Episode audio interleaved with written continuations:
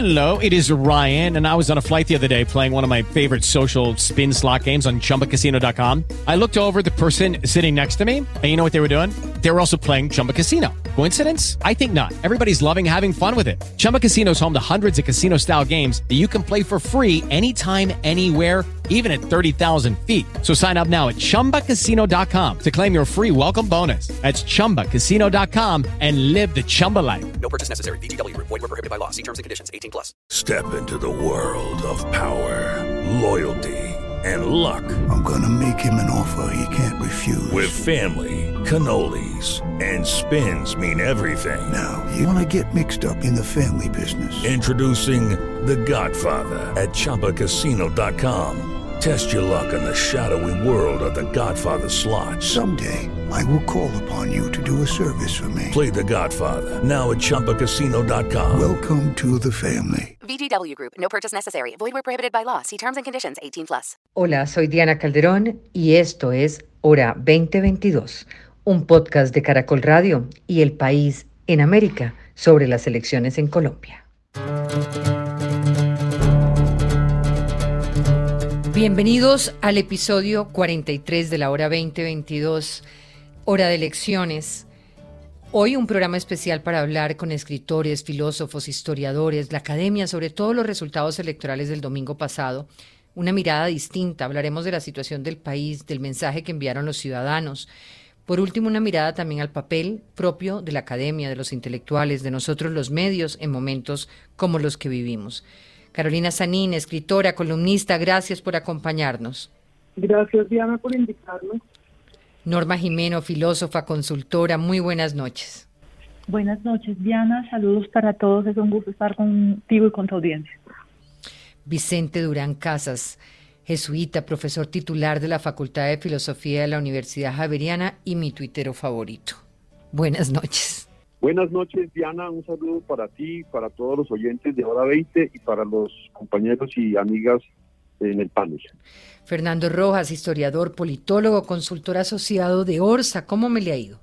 Diana, muchas gracias. Buenas noches. Buenas noches para Norma, para Carolina, para Vicente y un gusto estar acá. Durante la última semana han sido innumerables los análisis, las discusiones y opiniones que han surgido a partir de resultados de las pasadas elecciones, en las que se definieron las dos figuras que pasan a segunda vuelta.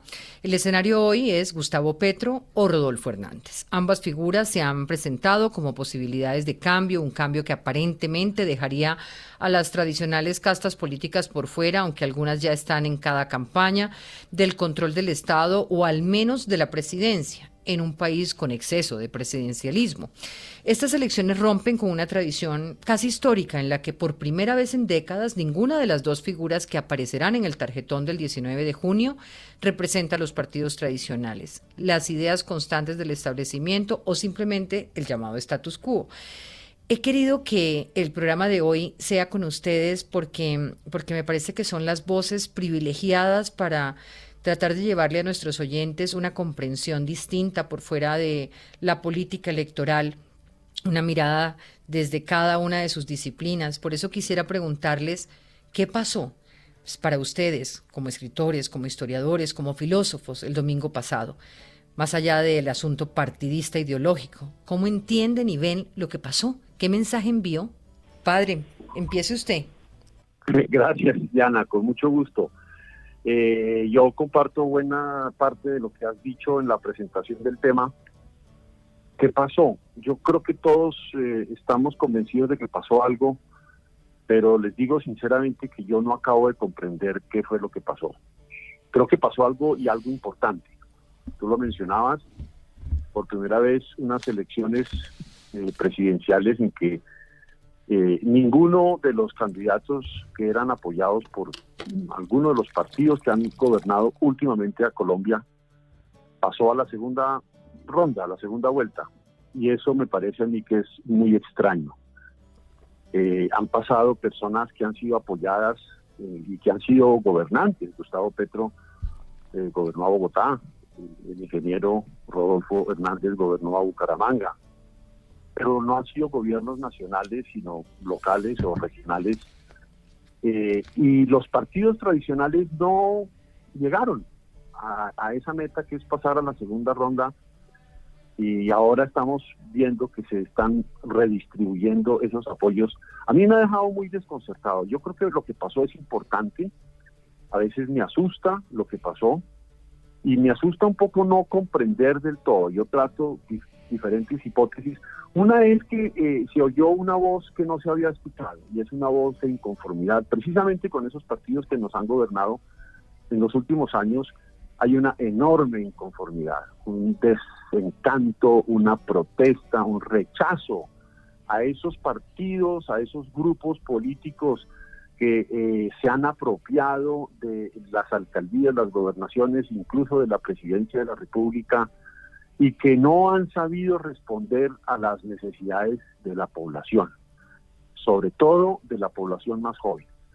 Eso me parece que es una eh, es un hecho, creo que eso fue lo que pasó, pero saberlo interpretar de cara al futuro del país es lo que todavía no acabo de comprender, me desconcierta y te lo repito, me asusta, porque ve uno perspectivas y propuestas políticas que mm, mm, suceden, tienen mucho éxito al margen de los partidos políticos tradicionales. Y eso que uno en principio le suena como muy chévere, como muy interesante, es sumamente peligroso porque la política se hace con políticos, con agrupaciones políticas, con partidos políticos. Aquí está pasando un fenómeno que no acabamos de digerir.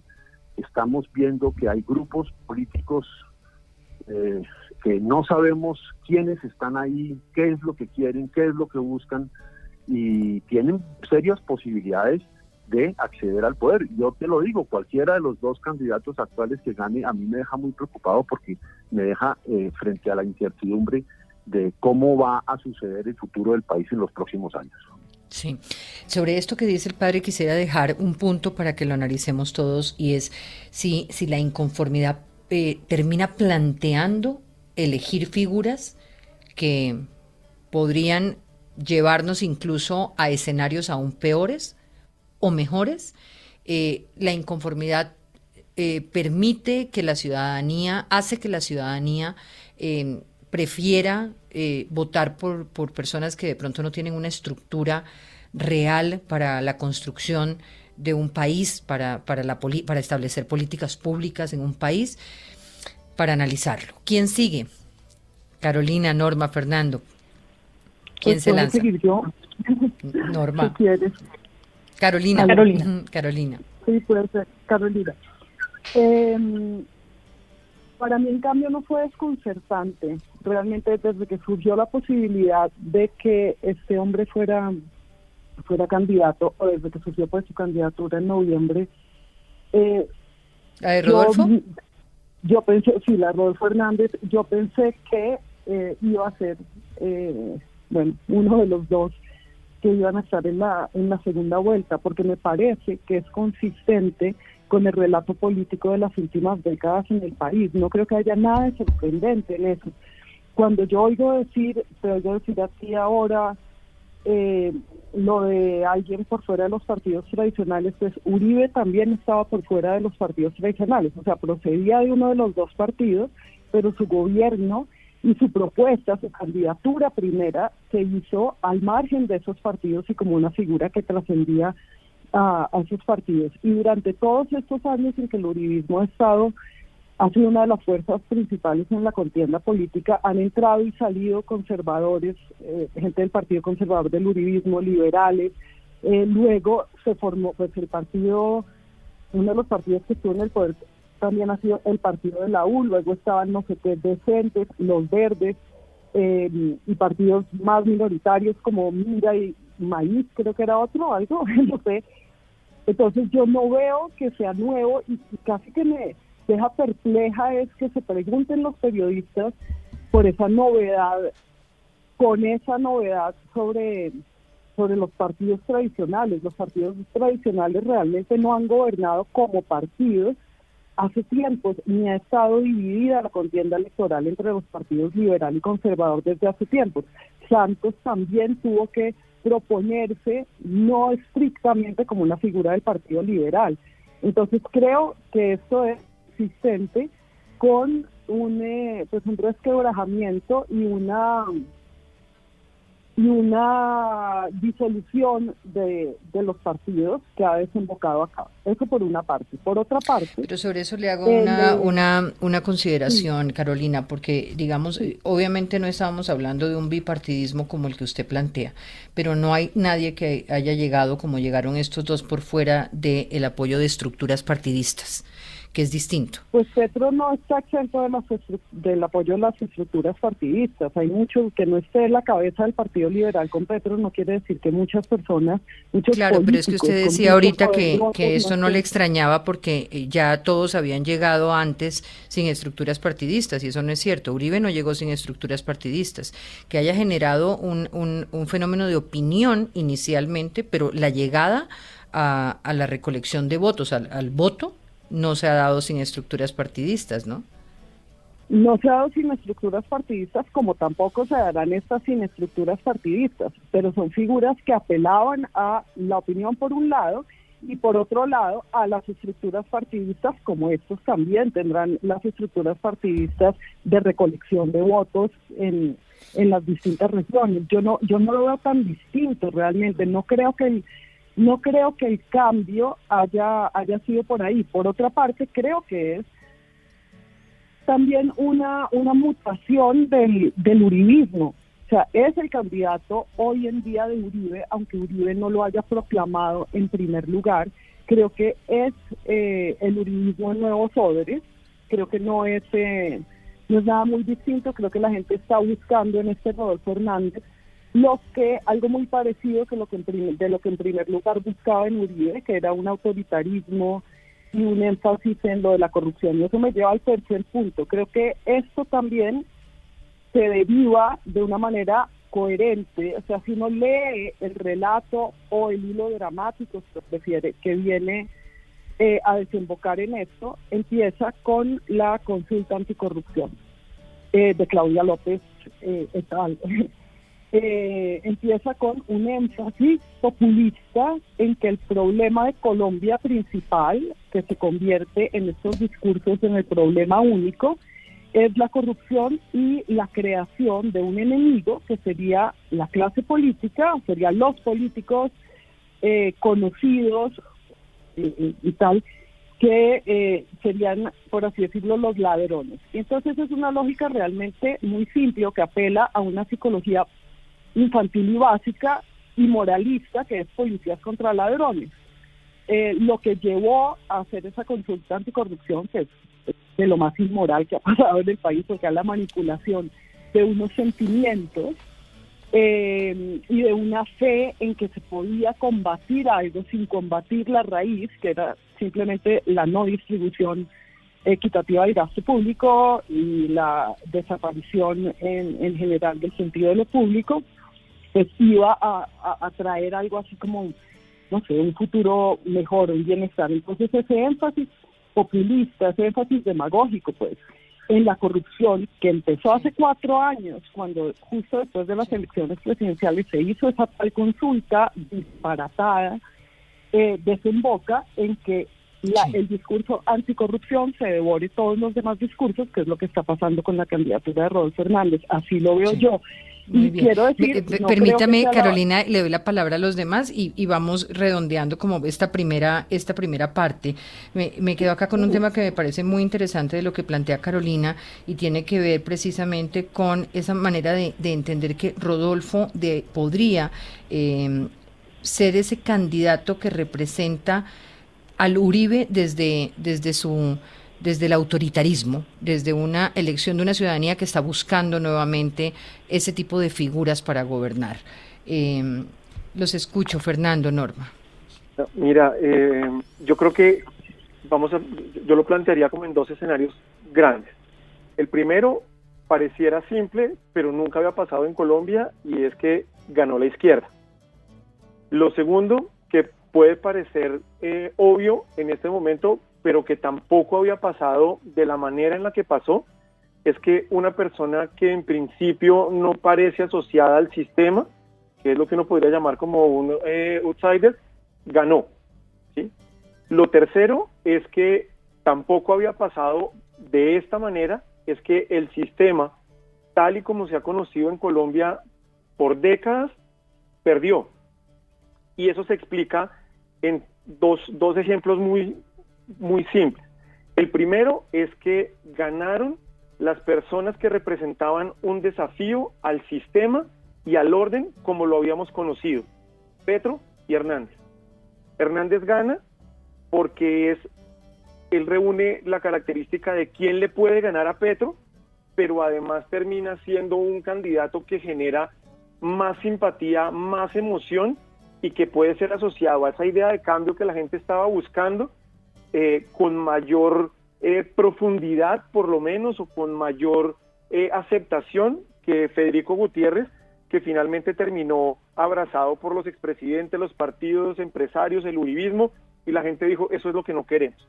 Y Petro ganó porque Petro, digamos, no solo ha hecho una campaña durante muchos años, sino que además era, es el político que, que ha puesto eh, hasta ese momento eh, los problemas y las soluciones en un lenguaje y en un contexto en el que el sistema no los había puesto. Y eso le permitía a él moverse, moverse de una manera. Ese es un primer bloque. El segundo bloque es que yo diría que las elecciones de, del domingo lo que dicen es que se expresó un país a partir de la rabia y el miedo. Un país dividido que no oye razones, sino que se mueve fundamentalmente por sentimientos, que no le interesa saber qué es lo que piensa el, opositor o el contradictor, sino cómo se impone y lo aplasta eh, con la fuerza del voto, del argumento, de la red social, de lo que sea. Y finalmente eso nos lleva a dos, a dos elementos que creo que, quedaron evidentes en esto, es la politización de la sociedad, ¿cierto? Aumentó la participación, aumentó el voto, pero hoy es mucho más frecuente que personas que antes no hablaban de política hoy estén interesadas en saber qué está pasando y qué partido uno va a tomar. Pero en el fondo, detrás de todo eso, y ahí sí hay un elemento en el que yo creo que se conecta muy bien con, con lo que era Uribe, es que la gente quiere una relación diferente con el político que no pase por la intermediación de un partido político o de una estructura. La mayoría de estas personas que se están moviendo hoy en esas dos campañas no necesariamente se están moviendo porque pertenezcan a algún partido, sino porque se sienten representados, identificados y defendidos por eh, lo que representan eh, esos, dos, esos dos líderes. Entonces yo creo que eso es lo que está haciendo tan difícil en este momento poder entender qué es lo que va a pasar en esta segunda vuelta y que los, las encuestas que tenemos hasta ahora pues muestren un, un empate técnico eh, y una elección muy cerrada. Sí, sí, yo estoy un poco en, en lo del padre eh, Durán. Eh, eh Vicente, es que eh, me cuesta trabajo todavía la comprensión de tener la claridad del mapa completo. Norma Jimeno. Em, sí, em, yo, yo creo que es lo que se mostró discrepo y estoy a favor de muchas de las cosas muy inteligentes que se han dicho. Yo creo que se mostró el país político real, lo que hay, lo que queda después de quitar el conflicto de 50 años que todavía con el acuerdo de paz llevó a las elecciones pasadas. Las elecciones pasadas todavía las ganó el si estaba a favor o en contra del acuerdo.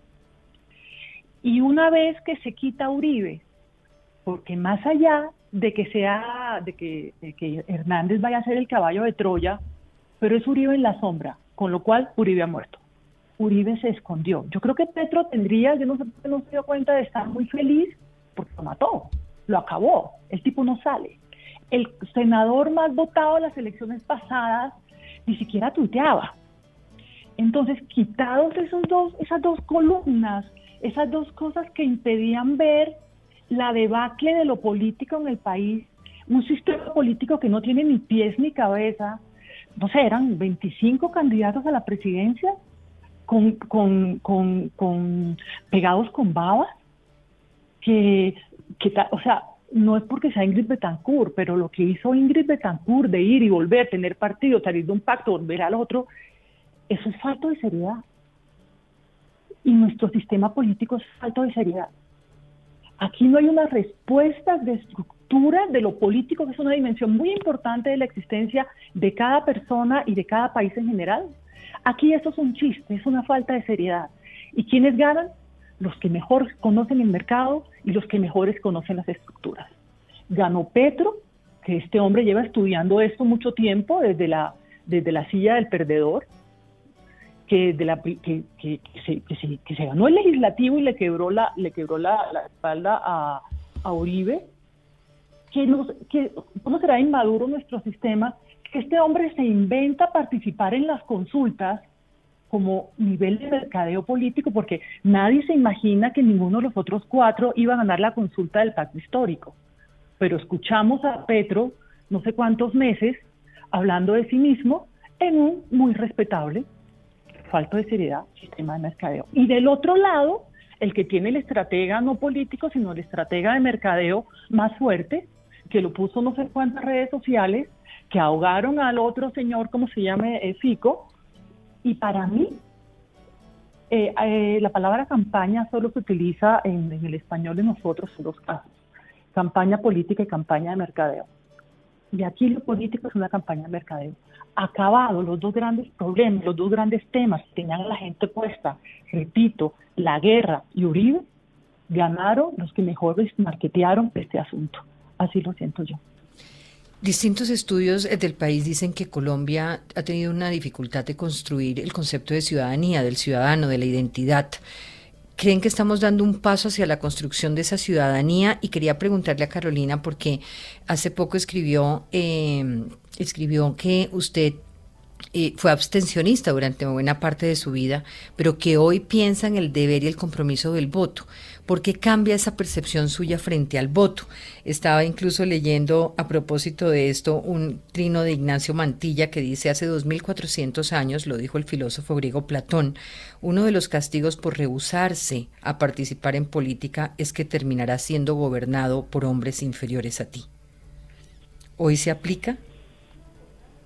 Eh, yo fui abstencionista mucho tiempo porque no quería ser gobernada por nadie inferior a mí o porque creía en ese mí, en ese yo como una unidad que creía hacer las cosas mejor o pensar las cosas mejor que los otros. Y creo que en algún momento eh, cambié ese modo de pensar para darme cuenta de que no había un yo integrado y que de hecho en el interior de cada ser humano también hay una contienda política y cada quien debe eh, aprender a que lo mejor de sí mismo lo gobierne y a mí misma tampoco me gobierna necesariamente lo mejor de mí. En ese sentido, eh, no sé, hice un tránsito hacia una humildad que me permitió empezar a votar. Lo que, lo que decía yo el otro día era que el voto debería ser obligatorio, como es en tantos países, porque la abstención me parece impresionante.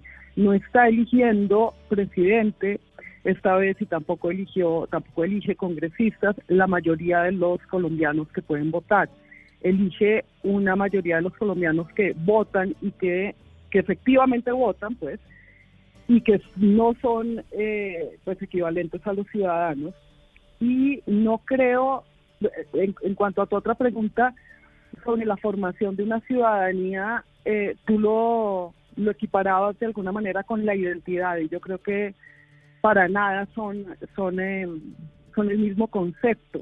La identidad como una un sujeto construido por filiaciones a un país, a una etnia, a un género, a un sexo, etcétera, no va por otro lado que la ciudadanía. La ciudadanía simplemente, pues, o no simplemente, la ciudadanía atañe más a la conciencia de que se es parte de algo, y precisamente eso puede ser más bien una desidentidad, una conciencia de uno mismo, de uno mismo como constituido de partes, que quiere eh, que tiene que ver con lo que decía antes del sistema político interno de uno y de uno mismo como parte de un organismo mayor, que sería en este caso la nación a la que pertenece, pero que no pertenece por identidad o por identificación, sino por la aceptación de un azar que lo hizo ser parte de esa sociedad, que lo compromete con el bien común.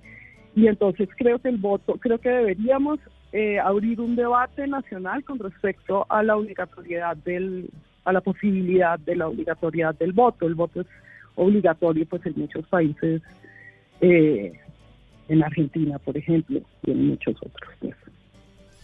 ¿Qué opinan los demás? Estamos en una la, construcción yo, de una nueva ciudadanía Y, y si estamos en construcción de esa nueva ciudadanía, si esto fuera así, eh, es por qué a esa ciudadanía la está dominando estas nuevas formas de hacer política un poco eh, caracterizadas por la demagogia y el populismo, que los, nos llevan pues a, a, esta forma de política de la que hablaba Norma y nos alejan de lo racional. Diana, eh, Fernando. Sí. Bien, mira, yo, yo uniría esta pregunta que estás haciendo con tu comentario en el, en el en la pregunta anterior sobre si estábamos buscando un mal eh, peor para solucionar un problema que tenemos. Y yo, yo partiría de hoy más que una identidad ciudadana, lo que se está construyendo es como una, una identidad, usted está con nosotros o contra nosotros. ¿Usted está a favor de lo que nosotros representamos o está en contra de lo que nosotros representamos? Y al hacer esa división, lo que lo, el riesgo en el que en el que estamos entrando es a que finalmente los candidatos terminen diciendo lo que sea para poder ganar cualquier voto, porque cada voto hoy es fundamental para, para la suma final. Y eso nos genera un, un riesgo gigantesco, y es que eh, estamos muy cerca de caer en las manos de un charlatán. y Ante la incapacidad o la impotencia de poder crear y entender lo que está pasando y saber cómo nos podemos mover, hacia dónde nos podemos mover, qué tipo de respuestas le podemos dar, y un sistema tradicional que fue incapaz de orientar el, el nuevo camino, pues hoy simplemente eh, lo que vemos es que de los dos bloques las personas están dispuestas a taparse ojos, nariz y boca con tal de, de, mantener la posibilidad de ganar y de derrotar al otro. Entonces yo sí creo que más que una, una identidad ciudadana que nos lleve a ser de pronto una mejor democracia, finalmente lo que estamos es en una pelea a voto limpio por ver si, si yo puedo mantener lo que yo creo. Pues hay una gente que dice, si gana Rodolfo, se mantiene el sistema, se, se mantiene uh -huh. eh, lo que usted llamaba ahorita el, el status, quo, quo uh -huh. si se mantiene o no. Y Petro dice, los de Petro dicen, si gana eso, perdemos la posibilidad de cambiar, de resolver los problemas históricos, de mostrar un nuevo camino. Entonces, puede que yo crea que hay que hacer unos cambios, pero no estoy de acuerdo en la forma en la que alguno de los dos lo presentan y simplemente queda uno aplastado por esos dos bloques y eso yo creo que no fortalece eh, la democracia ni la identidad ciudadana, sino que simplemente va a dejar un país muchísimo más dividido de lo que estaba hoy, porque claro, no va a haber uribismo, pero la rabia, el miedo y la desazón sigue estando presente. Al menos que, a menos que alguno de los dos sea capaz de construir una, una narrativa distinta, ¿no? No sé. Eh, voy a hacer una pausa, ya vuelvo con ustedes.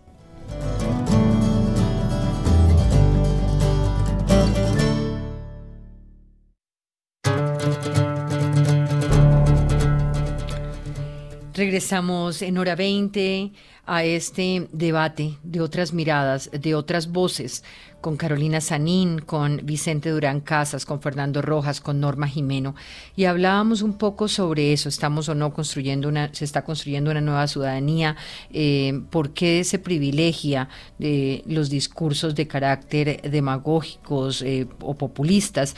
Un libro que se llama Infocracia, eh, de un autor que creo que no soy capaz de pronunciar, pero trataré, Buin Chul Han, plantea la manera de cómo la información, cómo las redes, los medios han degenerado la democracia en infocracia. Incluso más adelante plantea que los medios electrónicos destruyen el discurso racional determinado por la cultura del libro. ¿Cómo entienden ese papel de la información de las redes, del relacionamiento candidato-elector? ¿También cambió esto en la elección que vivimos? Vicente. Sí, Diana, yo quisiera decir algo relacionado con eso. Eh, tú mencionabas ahora ese libro y yo quiero mencionar otro, porque es que hace como unas tres semanas salió en Buenos Aires, publicado por el Consejo, por la CLACSO, Consejo Latinoamericano de Ciencias Sociales, un libro que lleva un título muy interesante, Pensar en Marcha, y lleva un subtítulo todavía más interesante, Filosofía y Protesta Social en Colombia. Ahí yo tuve la oportunidad de escribir, de publicar, me publicaron un ensayo que titulé eh, Colombia, dos puntos, mm, protesta social y modernidad postergada. ¿Y por qué lo menciono? Además de hacerle propaganda al libro y al escrito.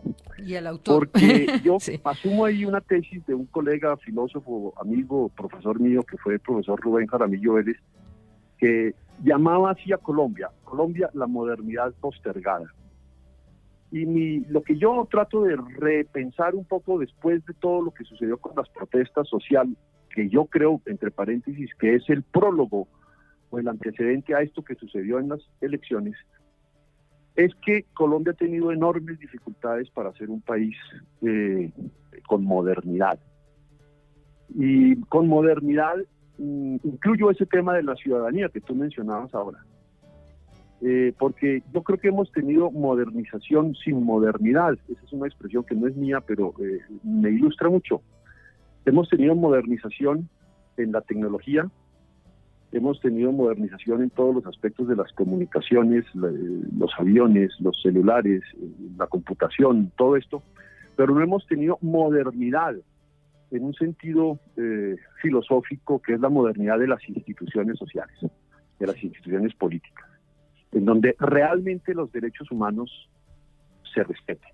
Y lo digo, o lo decía en ese escrito a propósito de la protesta social que vivimos en los últimos años en Colombia, que a mi modo de ver todavía siguen siendo eh, esencial de eh, tratar de comprender. Porque mm, por un lado eh, se reprime de una forma absurda protestas que tenían mucha razón de ser. Yo creo que todas estas juventudes en todas las zonas de Colombia que salieron a protestar eh, tenían suficientes razones, así lo dijo la Iglesia, lo dijeron los partidos, lo han dicho las instituciones educativas, eh, hay razones para protestar. ¿Y cuál es la respuesta masiva del Estado? Eh, es reprimir, es sacar el esmal y es no dar salida racional a esa protesta justificada. Por otro lado, los mismos que protestan también acuden a métodos y a formas de protestas a los que les falta modernidad, a los que les falta canales institucionales de diálogo, de comprensión de las instituciones sociales. Entonces, la falta de modernidad en este país se ve de un lado y del otro. Eh, ni los derechos humanos ni los derechos sociales se respetan y las formas de protesta van cargadas con una agresividad en donde una persona no tiene ningún problema en tirarle bombas por por eso mi sorpresa es de, que, de, no seguir, de seguir sin entender qué es lo que pasa, es que Colombia no ha logrado alcanzar un nivel de modernización de la vida política, social y del entendimiento. La modernidad hace posible que personas que piensen distinto puedan convivir sin agredirse. Y eso no ha sido posible en Colombia. En Colombia hemos tenido una presencia guerrillera armada de diferentes grupos muy fuertes y eso ha retrasado todavía más la posibilidad de entendernos con el que piensa diferente de una manera que no sea echando balas, sino sentándonos a conversar. Para mí los diálogos de paz eh, eh, fueron un, poco eso. Sentémonos a conversar y escuchémonos y entendámonos y busquemos eh, ese, esa posibilidad que ofrecen las instituciones modernas de que personas que piensan muy diferente lleguen a acuerdos razonables para vivir en paz, para resolver sus problemas, sus diferencias filosóficas, políticas, religiosas, las que sean, de una manera razonable y que eh, no sea necesariamente violenta. Eso me parece que todavía en el lenguaje que yo percibo, por ejemplo, ahora que estamos en el momento político actual, eh, el lenguaje que yo percibo en las redes sociales es de una agresión y de un nivel de intolerancia con quien piensa distinto absurdos. Y así es muy difícil construir eh, un país distinto. Eh, falta construir ciudadanía, pero falta construir partidos políticos que verdaderamente sean partidos políticos y no asociaciones de compinches en las regiones, de mafiosos en las regiones, que se apropian de las estructuras de poder en las regiones y lo que hacen es defender sus propios intereses. Eso no hay nada más lejano a la modernidad que esa manera de hacer política en Colombia. Me, gustaría preguntar en ese sentido, ¿cuál de estos dos, si estos dos candidatos le responden a, la posibilidad de ese país que usted está planteando, en el que esa modernidad no se ha dado, en el que esa posibilidad de escuchar al otro y de construir una conversación como la que estamos teniendo se pueda dar. Y, y lo pregunto porque hoy, por ejemplo, la FLIP emite una alerta sobre los ataques a la prensa en el caso de Rodolfo Hernández, diciendo que es hostil y que la ataca. Eh, ¿Por qué asumimos a una persona como Hernández? Que ataque, intimida, estigmatiza o habla mal de las mujeres, si lo que supuestamente se estaría configurando aquí en esa decisión del voto del domingo pasado es una búsqueda por todo lo contrario. Petro y Hernández representan esa posibilidad de montarnos en una en un camino hacia la modernidad. Si me preguntas a mí, yo yo no creo que esa, es mm. decir, eso es premoderno. Hoy en día discutir si las mujeres deben o no deben participar en política o si deben quedarse en la casa cocinando, me parece que es devolvernos mucho tiempo. Yo creo que habíamos avanzado mucho más. A mí me preocupa que esos diálogos no sean sobre los reales problemas que tiene el país, que son problemas de orientación de un sistema económico, problemas de tenencia de la tierra, problemas del medio ambiente, problemas de concebir el bien común en términos eh, modernos, adecuados a las exigencias de los tiempos. Me parece que si los ponemos en esos términos nos estamos devolviendo por el contrario, pero, pero seguramente para muchos todavía es un tema mítico, si las mujeres deben eh, eh, quedarse en la cocina o en el hogar o si deben ir a la política o participar en la vida social. Eso me parece vergonzoso que estemos dando estas discusiones en este momento. Yo me quería, me quería unir a, al padre Vicente ahí porque eh, más allá de la modernidad como modernidad, eh, y sé que estaremos de acuerdo, eh, la ilustración en el sentido de, de, hacer uso del propio entendimiento. Y desafortunadamente las ciudadanías no tienen esa, los colombianos parece que no tuviéramos la agencia política para hacer uso de nuestro propio entendimiento en la construcción de la sociedad que queremos. Y en ese nivel, en ese nivel llegan a nosotros las redes sociales. Ya era bastante que tuviéramos esa, ese estado premoderno sin redes sociales. Pero las redes sociales irrumpen con su carga de fake news, con su carga de mentiras, con su carga de tontería, y se prestan a que esto se volate aún más. Eh, yo no tengo TikTok, así que pues, las cosas que me llegan me llegan por un lado y por el otro, eh, pero más allá de la, estoy de acuerdo, de la demagogia y del absurdo, eh, del absurdo político, de la, corrupción como, bandera política, eh, también al tipo lo cogen y lo, le hacen unos montajes y le hacen unas cosas y le cortan, le cortan lo que dijo, como que dice por la mitad, como en el caso del feminicidio, que el señor estaba hablando una cosa más larga, con la que uno pueda que esté o no esté de acuerdo, pero estaba diciendo otra cosa. Entonces, cuando tenemos personas que no, nosotros, no, no, no son ellos, me incluyo, que no tenemos el criterio para enfrentarnos a un medio de comunicación de alta generación, de última generación, pues nos bombardean con eso y nos acaban. A mí la gente me, me, escribe unas cosas y me manda unas cosas y, y, y, me toca meterme a ver si es verdad en todos esos checks, no sé qué, porque es una locura. Entonces eso se ha prestado para una manipulación aún peor de la que teníamos antes.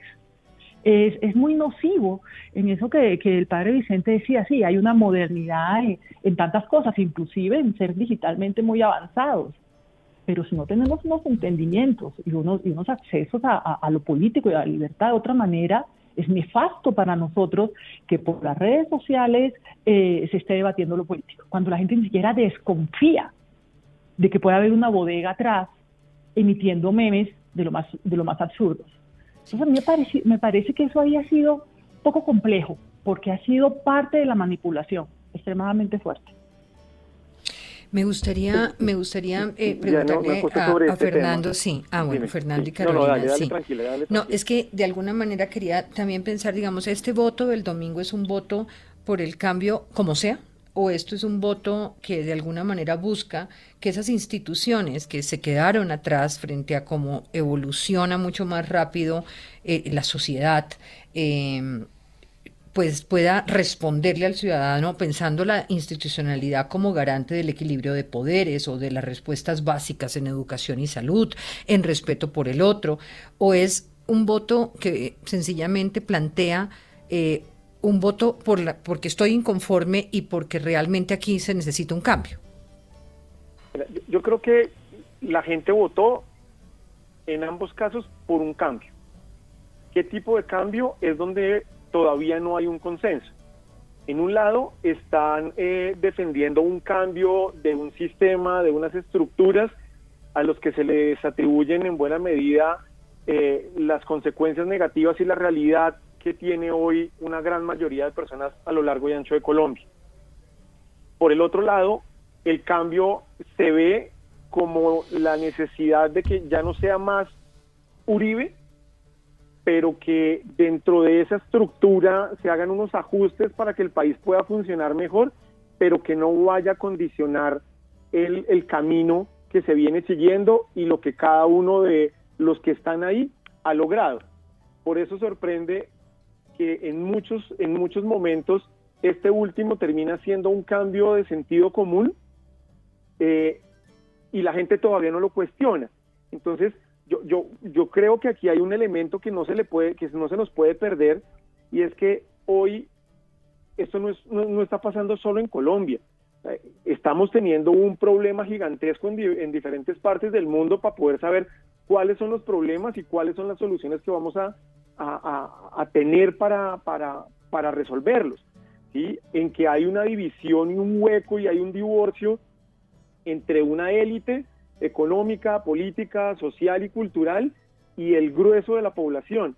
Entonces, la mediación que hay, que había entre esos dos, entre esos dos espacios, está perdida y hoy la gente simplemente está tratando de ver dónde se siente, se siente más representada o dónde dicen las cosas que, que ellos coinciden, con lo, con lo que ellos coinciden. Entonces, a mí esa, esa parte a mí me preocupa un montón porque, porque nos puede llevar a una, a una sin salida. Yo creo que claramente las, las, las propuestas de cambio que plantea una persona como Gustavo Petro no van a ser fáciles de realizar y una de las propuestas del, de- que propone Rodolfo Hernández pues son absolutamente imposibles de realizar.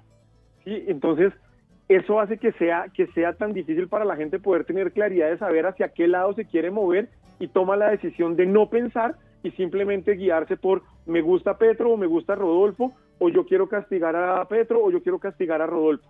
Y eso es lo que hace que sea blanco o negro y que lleve a la agresividad de la que estaba hablando ahorita el, el- el padre Vicente, que no solo se da en redes, sí, está en WhatsApp, están las discusiones de amigos, están las discusiones de las familias, a donde uno vaya, hoy no hay la posibilidad de tener una conversación seria, eh, racional, de- del cambio que se necesita y del camino que se puede seguir, si no es confrontación eh, directa, que es lo que generará unas heridas muy difíciles de curar para, para, el, para el próximo gobierno, ¿cierto? O sea, vamos a estar, las elecciones de, de segunda vuelta son un, un- un- un segundo round, pero las elecciones de, de locales del próximo año van a ser durísimas porque esta polarización se va a volver a enfrentar con unas expresiones que aún no, que aún no dimensionamos.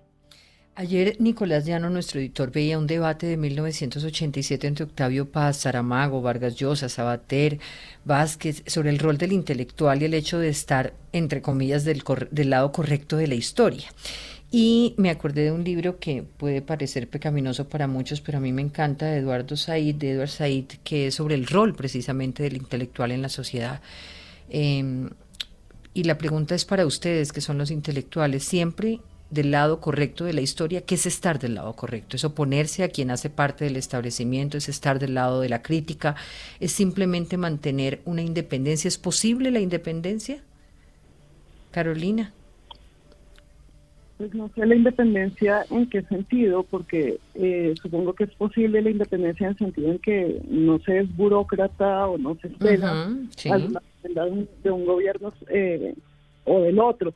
Pero yo quería, yo, yo quería referirme a, a lo anterior que me parecía interesante lo que lo que inició eh, Vicente sobre la modernidad. Por un lado, o sea, suscribo todo lo que lo que Vicente dijo, pero eh, podría cambiarse la modernidad que, que tiene mm, tantos sentidos distintos y que tal vez en realidad no haya llegado a ningún a ningún país del mundo. O sea, la modernidad tal vez siempre fue una idea de la modernidad.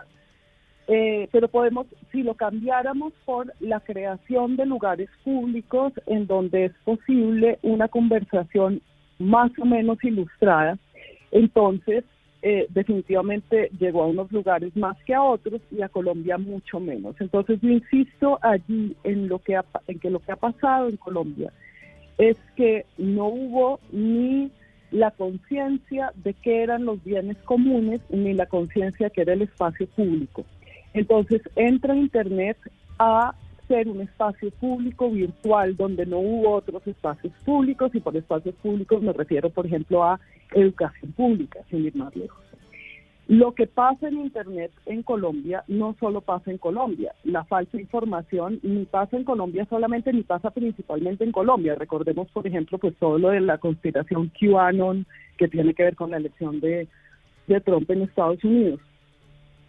Pero me pregunto también si la eliminación de un espacio público no es coincidente con la paulatina eh, eliminación también de un espacio interior. O sea, la superación del fuero interno, porque a la gente ya no le importa si tiene o no fuero interno, si no tiene introspección o una introspección política o cada vez menos, eh, y la entrega, digamos, del fuero interno al, al algoritmo, tiene que ver también con que no haya un espacio público que sea espacio, o sea, no hay ni espacio interno ni espacio ni espacio externo. Y, el colapso de esos dos coinciden y se resuelven también, o sea, en una, en una nueva manera de, ejercer la democracia. Y creo que había un error también en pensar que eh, se está votando, se está decidiendo, se está apoyando a un candidato o a otro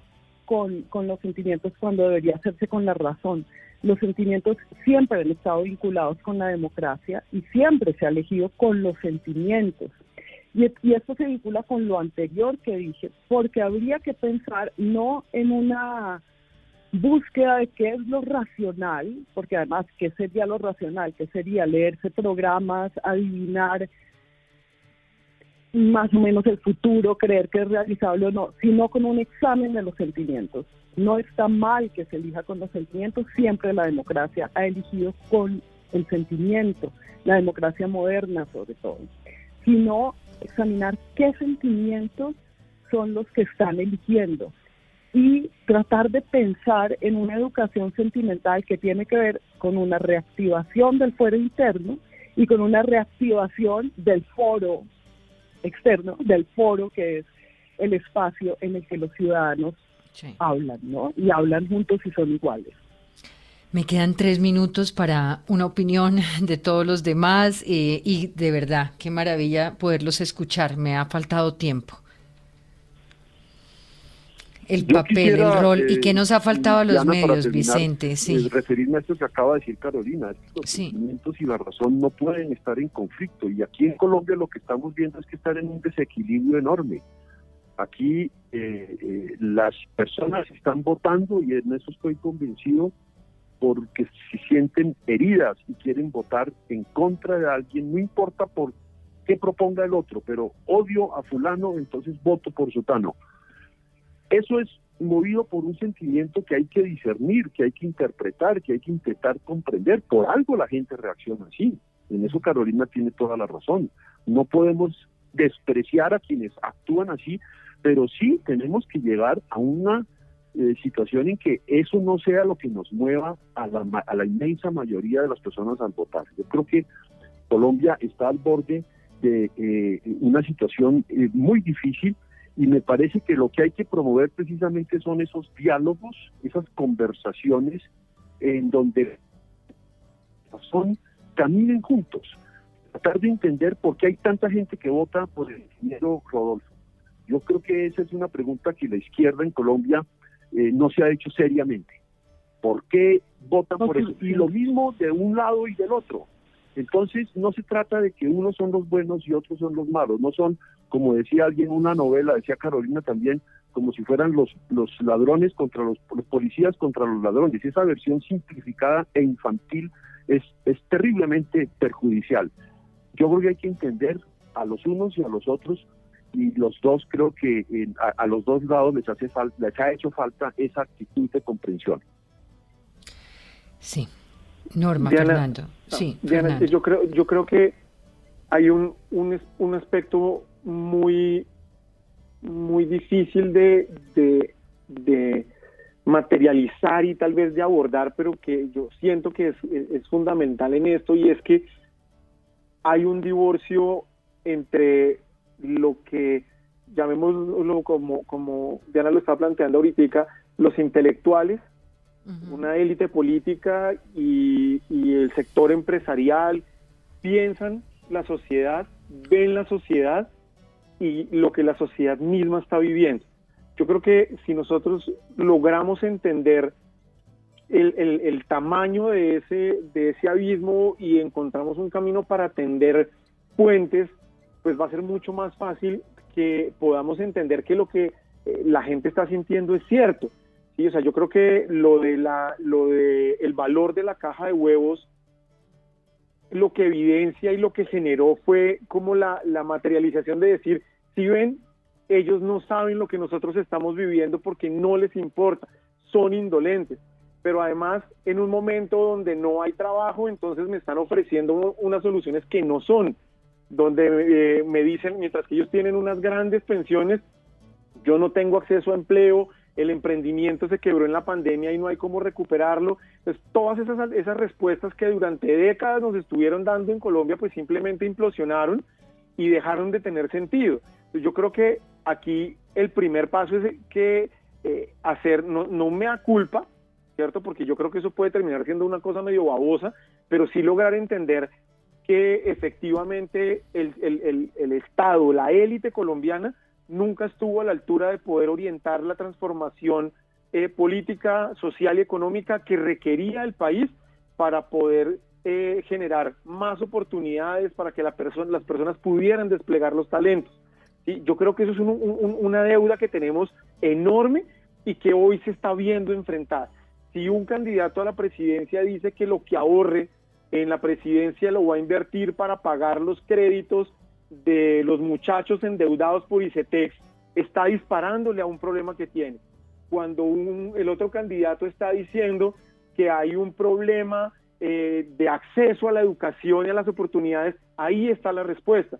Pero no hay todavía un mecanismo que le permita a la gente agarrarse de eso y decir, sí, lo vamos a resolver. Y desafortunadamente esa élite no estuvo, no estuvo presente, sus errores nos tienen en esta, en esta encrucijada y pues vamos a ver finalmente en Colombia hacia qué, hacia qué lado se va a inclinar. Norma, cierra usted. Sí, yo creo que a tres semanas eh, de la segunda vuelta poco, poco podemos resolver. Pero lo que sí es cierto, me queda de esta interesante conversación con, todos ustedes es que se requiere que volvamos a echar los, como los, las redes, los, las, los como elementos para reconstruir lo político, como conversando justamente con aquel que le tiramos el teléfono porque nos dijo algo, con la tía que nos botó de la casa porque apoyamos al otro, eh, porque hay que volver a poner lo político en el debate, ya sea racional o emocional, pero en el debate con nosotros, con la comunidad, ¿no? Compartir con nosotros y construir lo político, porque se nos fue de la mano, se nos fue de las manos y no tenemos, no tenemos un tejido político desde el cual siquiera establecer las preguntas. Creo que el punto con la gente ahora no es ni siquiera invitarlos a votar, que era mi, mi primera idea, sino invitarlos a hablar, a conversar sobre las, las, necesidades, las ideas políticas, sobre lo, sobre lo que les duele y sobre lo que esperarían. Creo que tenemos que hacer eso eh, todos. Carolina, ¿algo más o nos vamos? No, nada más. Mi admiración por los cuatro y, y el agradecimiento por estar aquí.